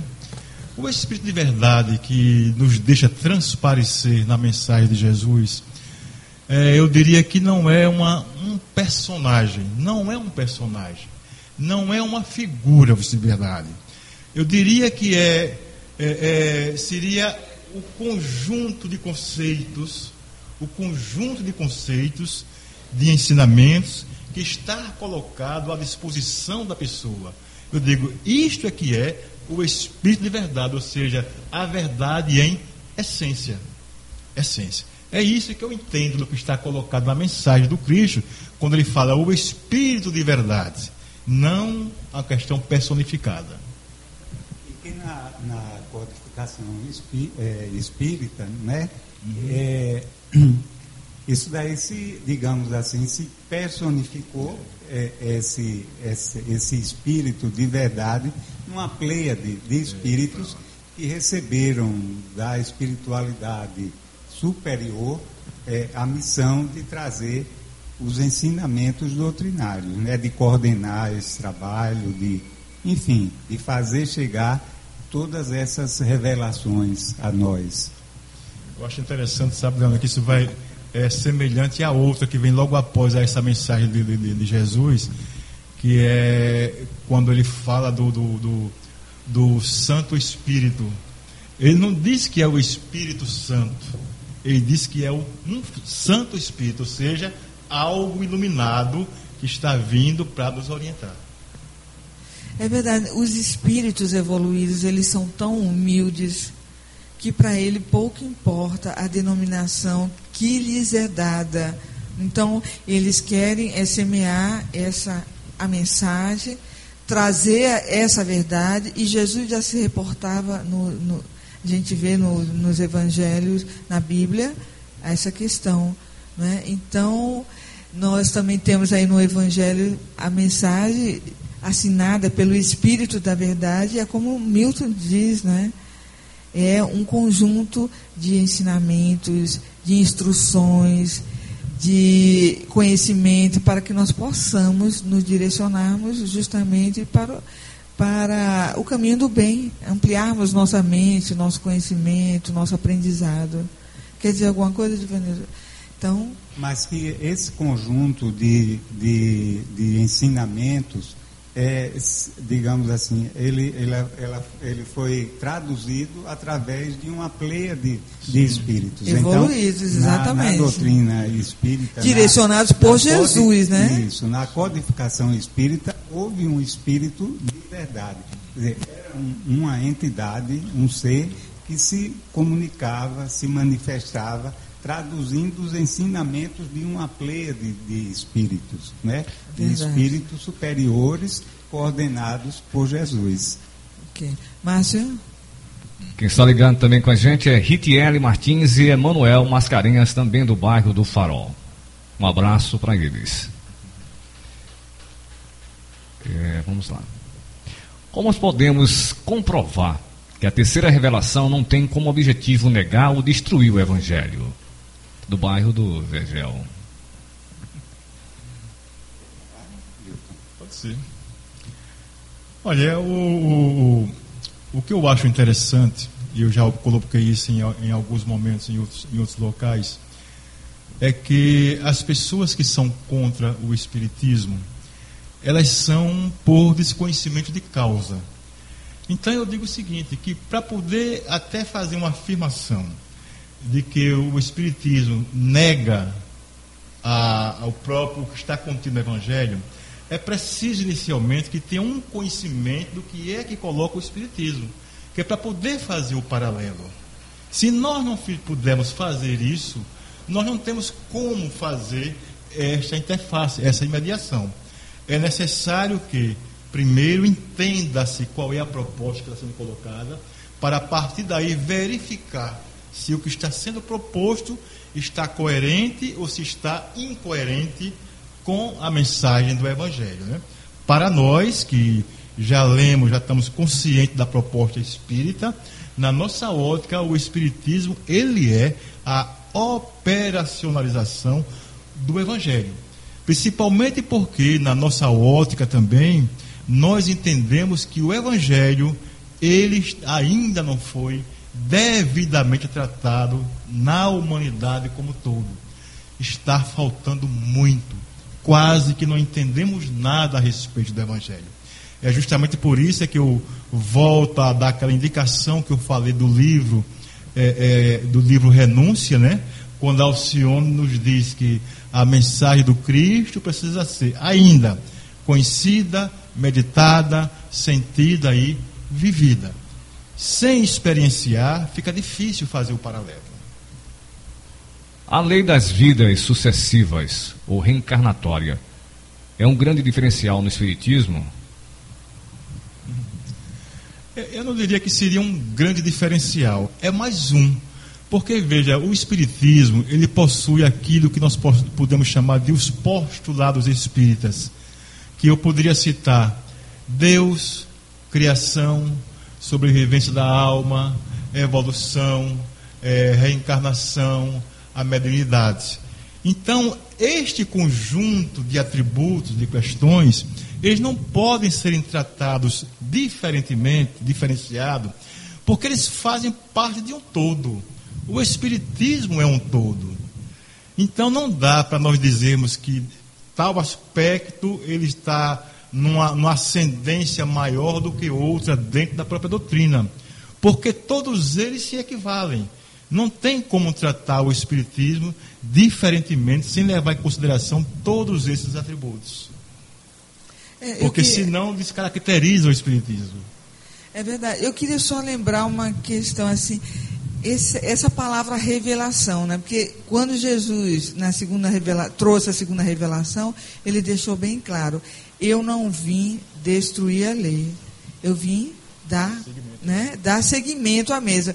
Então, quando veio o Espiritismo, também a mesma coisa. A intenção não era é, fazer uma nova lei. E aí achei muito bacana o que o Milton colocou aí, que nós ainda não conhecemos bem o Evangelho e as mensagens do Cristo, até porque não a praticamos.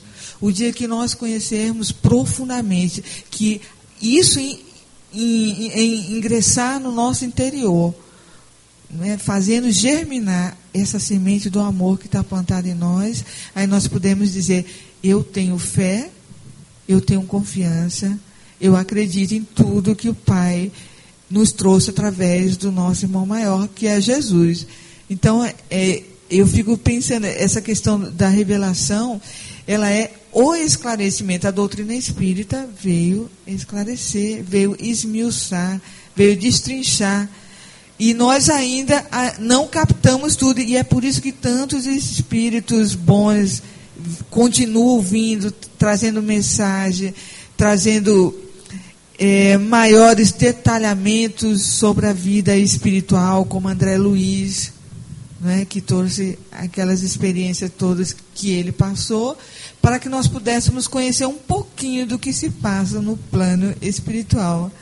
É, Olga, é, é, ratificando as suas palavras e indo um pouco adiante, há quem diga que os que conhecem o Evangelho na sua plenitude é, os que interiorizaram, que compreenderam a profundidade e vivenciaram o Evangelho, eles não se encontram mais nesse plano nosso, eles já estão em outras dimensões, muito além das nossas, e já buscando um outro nível, digamos assim, um outro Evangelho já próprio para aqueles que atingiram a luz. Porque com certeza é, a caminhada continua. E a sabedoria não se limita às nossas necessidades aqui do plano terráqueo. É verdade. Então não é só focar o espiritismo na, na questão da fenomenologia, e sim em tudo que ele proporciona para a gente de aprendizado. Márcio? Um comentário aqui, rapidamente, é do Túlio Aguiar, é orador, que também está ligado no programa Espiritismo em Foco. É, o Espiritismo é uma religião no tocante à ligação da criatura ao Criador. Porém, entende que a verdade não está na religião pura e simplesmente, pois se assim fosse, estaria concordando que aqueles que conduzem a religião seriam os donos da verdade. A verdade que devemos buscar é Cristo, por isso, todo aquele que tem Cristo como exemplo maior de perfeito é cristão e adepto do cristianismo. E a doutrina espírita em respeito à sua tríade de ciência, filosofia e religião. Ou seja, os fenômenos naturais são perfeitamente explicáveis. Não bitola o homem e sim incita-o a pensar e não aceitar apenas e por último ligar a criatura ao Criador, em reflexão ao seu pensamento e ações. Ele diz: manda um abraço enorme a Olga, ao mestre Divanildo e ao amigo Milton e ao Leone Soares que está aqui com a gente. Um abraço ao nosso amigo Túlio Zaguiar. Vamos lá. Próxima pergunta. Os espíritas, próxima pergunta, eu é a última pergunta. É, os espíritas não tendem uma certa fascinação, pois se consideram detentores da verdade? Primeiramente, eu gostaria de mandar um abraço para o Túlio Aguiar. Muito legal sua participação aqui no nosso programa e que esteja sempre aqui com a gente, ajudando, opinando e conversando sobre a doutrina, né? Então vamos passar para o Milton responder essa pergunta, por favor, sobre a questão da fascinação. O que, que você acha, Milton? O Túlio já está no bairro do Farol, ligado com a gente. Ok. É, um abraço também ao nosso amigo Túlio, lá do AEG, né? Associação Espírita José Eusébio, grande amigo. Olha, essa pergunta é interessante, né? É, pode passar para algumas pessoas essa ideia de que os espíritas né, ou o espiritismo seja o dono da verdade. Mas na realidade não é isto, não é isto. O espiritismo, ele está aqui, como bem foi colocado durante toda essa discussão aqui, como um revelar sobre uma revelação, revelação de uma realidade que ainda hoje está profundamente desconhecida. Se ela está desconhecida e nós temos a, a obrigação até de expô-la, logicamente nós temos que expor. E aí vem um detalhe interessante, até na forma como nós fazemos as nossas abordagens, é que nós somos completamente diferentes das demais, dos demais segmentos religiosos na forma como nós apresentamos a nossa mensagem. Porque nós não estamos preocupados, como a Olga falou há pouco, de fazer seguidores, ou como nós dizemos na literatura espírita, fazer proselitismo. Porque não, não interessa para nós, porque entendemos que cada um tem o seu livre-arbítrio, a sua livre vontade de fazer ou não fazer, querer ou não querer, ser ou não ser. Que é uma questão que foi colocada por Deus. Todos nós temos essa condição. Agora, de certa forma, enquanto espírita, creio que nós nos sentimos na obrigação de mostrar para as pessoas justamente os postulados espíritas que representa a terceira revelação. Agora, se isto, né, se isto que nós estamos colocando é dizer que, a, que o espiritismo é o dono da verdade, eu não sei se seria se iria por esse caminho. Não sei se o Leão teria alguma coisa a colocar a esse respeito. É, eu diria assim que nós somos o dono da verdade, de uma verdade parcial, de uma pequena fatia da verdade.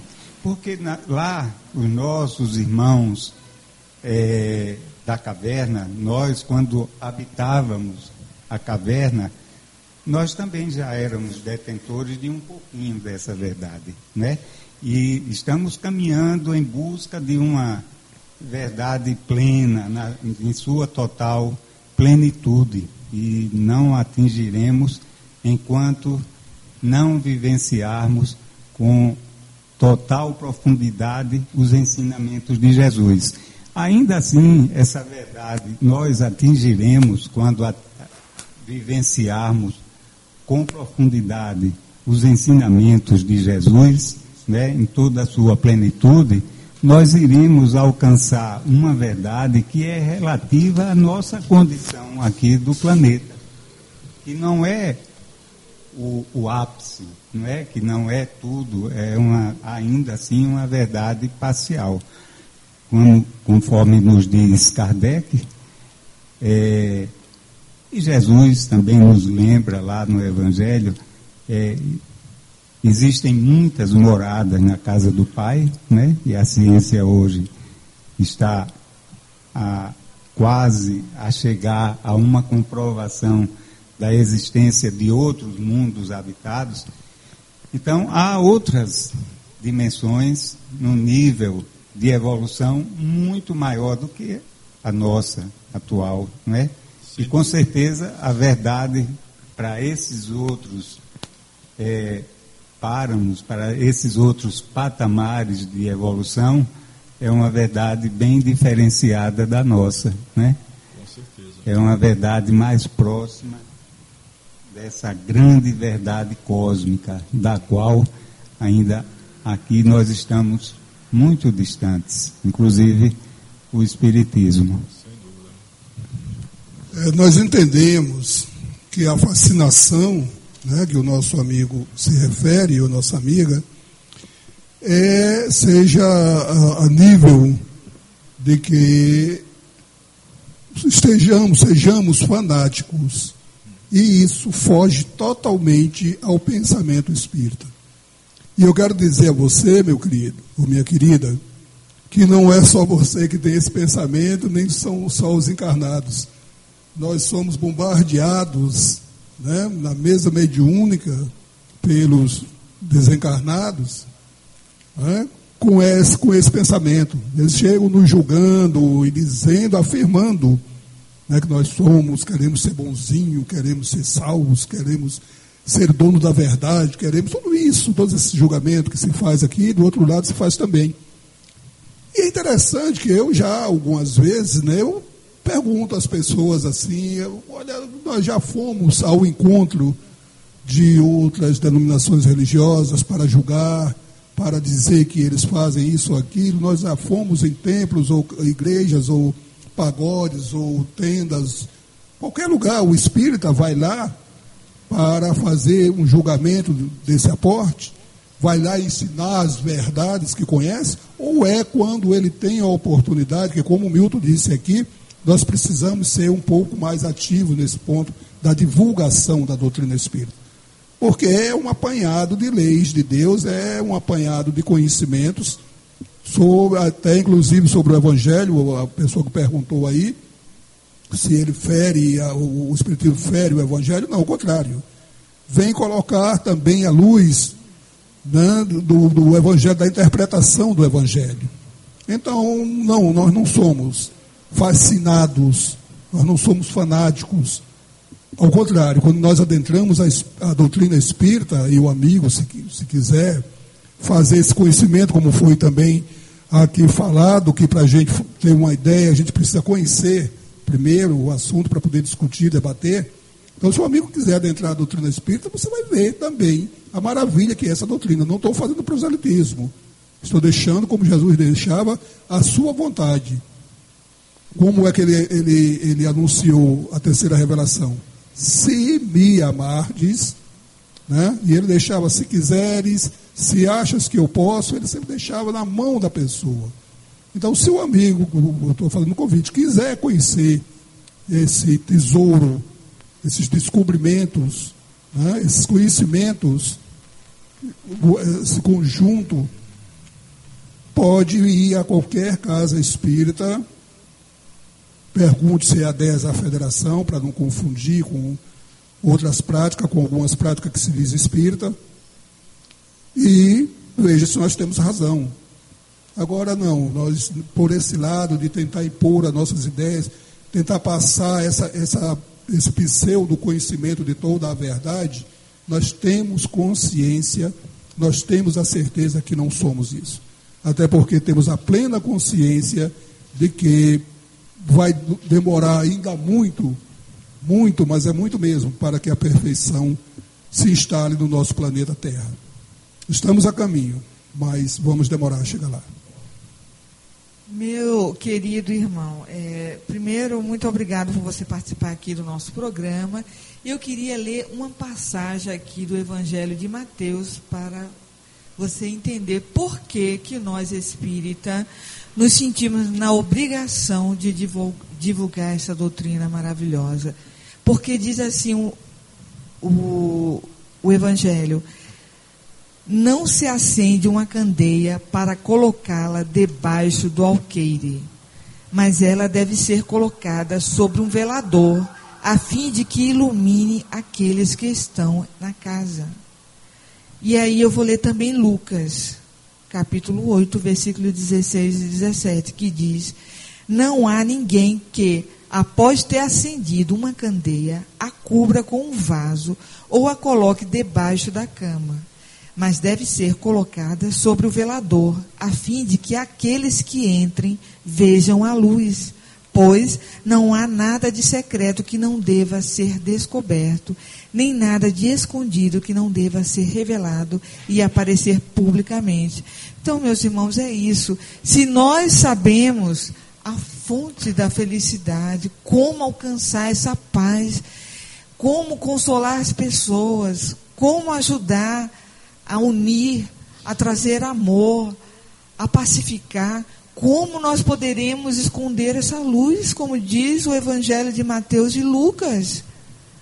Nós temos a obrigação de divulgar, de nos fazermos entender, de trabalharmos para a seara do Cristo e semear tudo que ele plantou. Porque se nós nos envergonharmos de Jesus, como está no Evangelho, ele também se envergonhará de nós perante ao Pai. Então, nós somos conhecedores dessa revelação sublime, portanto, temos obrigação. Não pretendemos, meu querido irmão, sermos melhores do que ninguém, até porque o Evangelho nos conclama o tempo todo para que sejamos humildes, para que afastemos de nós o orgulho, a vaidade e é por isso que nós lutamos constantemente contra as nossas sombras. Não somos perfeitos, em hipótese alguma. Temos muito ainda a caminhar para podermos um dia alcançarmos a plenitude, para nos tornarmos anjos. Muita coisa ainda a trabalhar e a fazer. Mas o que não podemos, querido irmão, é esconder essa luz que toca o nosso coração. Não podemos ficar com ela guardada só para nós. Temos que distribuir para todos os irmãos, porque Jesus diz: a, a quem muito é dado, muito será cobrado. Tá certo? E agora nós vamos. Temos mais só um. Tem um comentário, um comentário não, só um ouvinte pede para os, os amigos aqui poder responder uma coisa para a gente fechar. Né? Ok. É, é, é, Gabriela Petris, lá de Quitandinha, tá ligado com a gente. Valfrido Joaquim de Curitiba, e a nossa amiga Iris Emes Vasques, lá em. Deixa eu ver aqui, não sei o que ela colocou. São Lourenço. Vamos lá. O que os oradores poderiam falar para os ouvintes a incentivarem a estudar, conhecer a nossa doutrina, que é linda? Milton? Já estamos fechando já? Aproveite e já vá fazendo as considerações, já em virtude do horário. Bom, o Espiritismo, nós falamos há pouco, que é de cunho consciencial e que ela é profundamente reveladora, em que ela demonstra é um novo olhar sobre a mesma realidade. Então, quem tem interesse em conhecer um pouco mais sobre a sua própria vida, sobre a sua própria história enquanto ser espiritual, acho que vale a pena começar a se interessar pelo conhecimento espírita. É uma outra proposta de vida que aí está colocada. Já nas considerações finais, antes dos agradecimentos, como eu, como eu iniciei aqui a minha falação, justamente citando um livro, Doutrina Espírita para Principiantes, que eu recomendo a quem quiser iniciar-se no Espiritismo, eu queria encerrar também lendo também um outro trecho desse mesmo livro. Quando ele diz o seguinte, ele diz que o Espiritismo vem abrir os olhos e os ouvidos, pois fala sem figuras, sem alegorias, levantando o véu intencionalmente lançado sobre certos mistérios. Vem finalmente trazer a consolação suprema aos deserdados da terra e a todos os que sofrem. Bom, meus amigos, fica aqui o meu abraço, o meu agradecimento por essa oportunidade e um até breve. Nós queremos é, agradecer a atenção de todos os nossos ouvintes e é, reforçar esse convite de conhecimento da doutrina espírita, porque é, esse conhecimento nos leva a uma interiorização. E ao conhecer um pouco mais da doutrina, passamos a nos conhecer um pouco mais também. Um pouco mais das virtudes que nós já conquistamos e do quanto ainda temos a conquistar.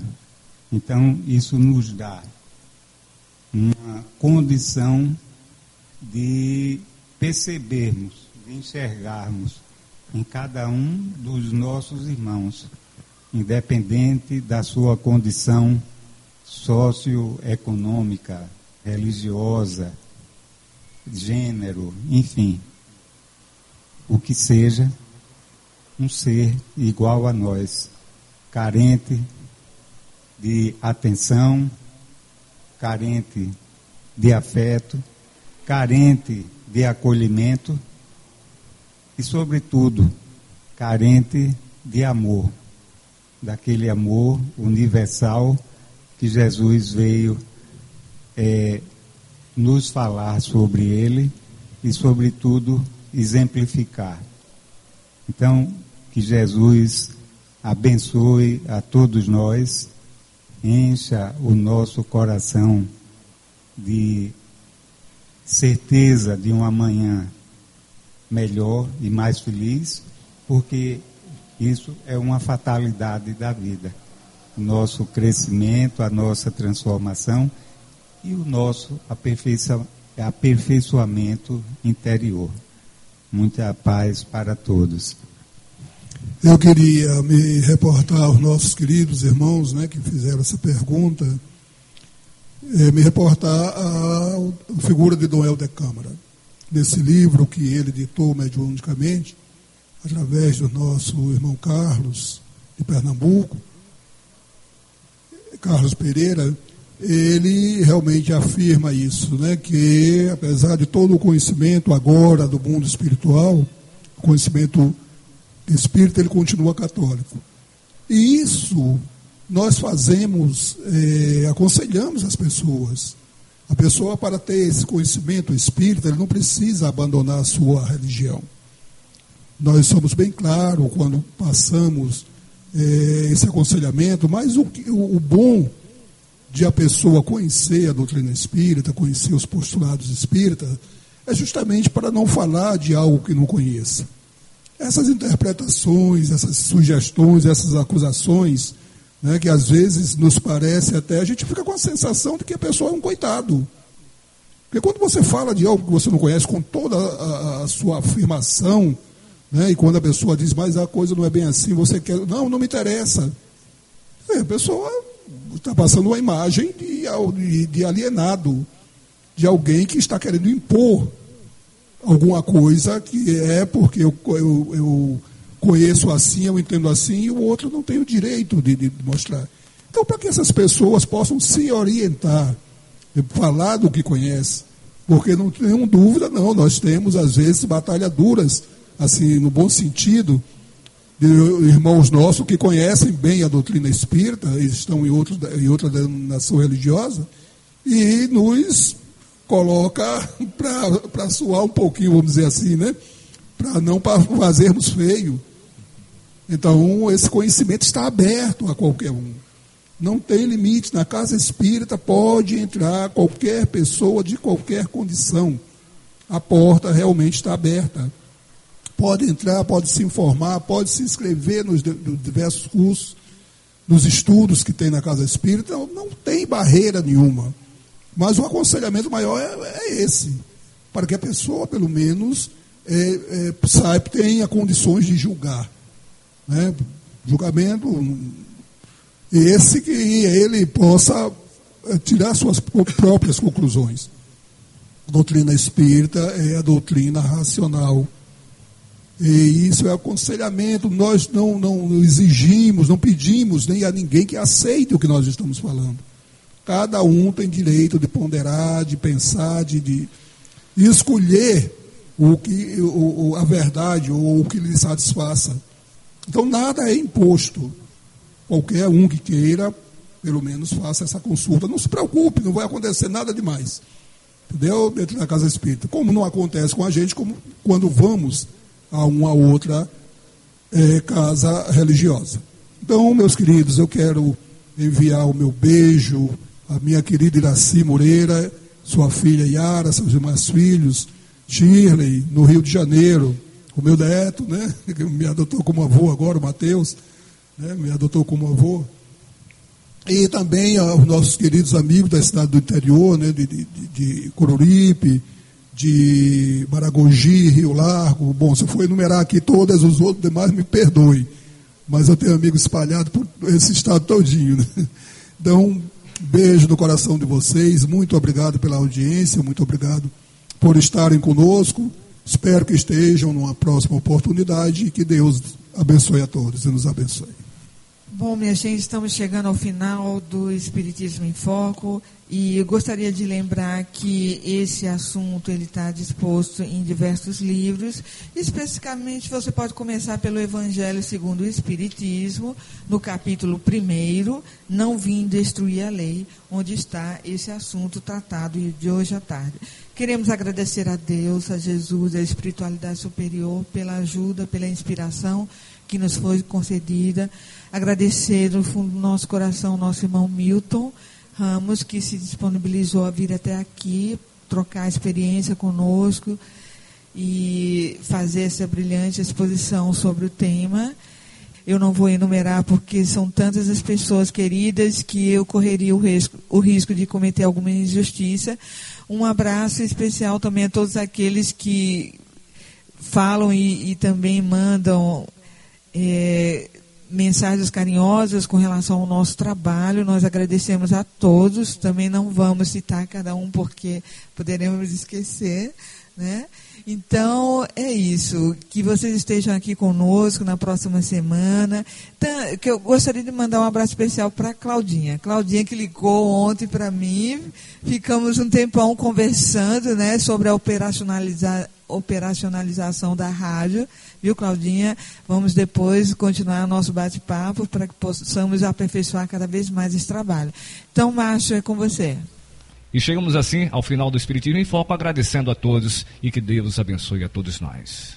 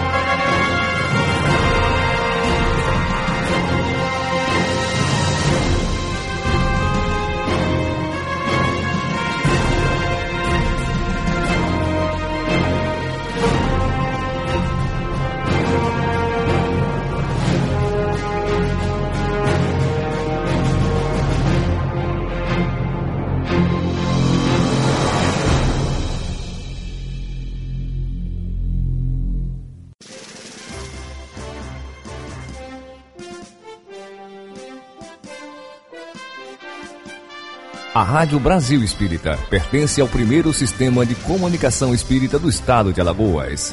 Nova Fraternidade. Acesse www.radiobrasilespírita.com.br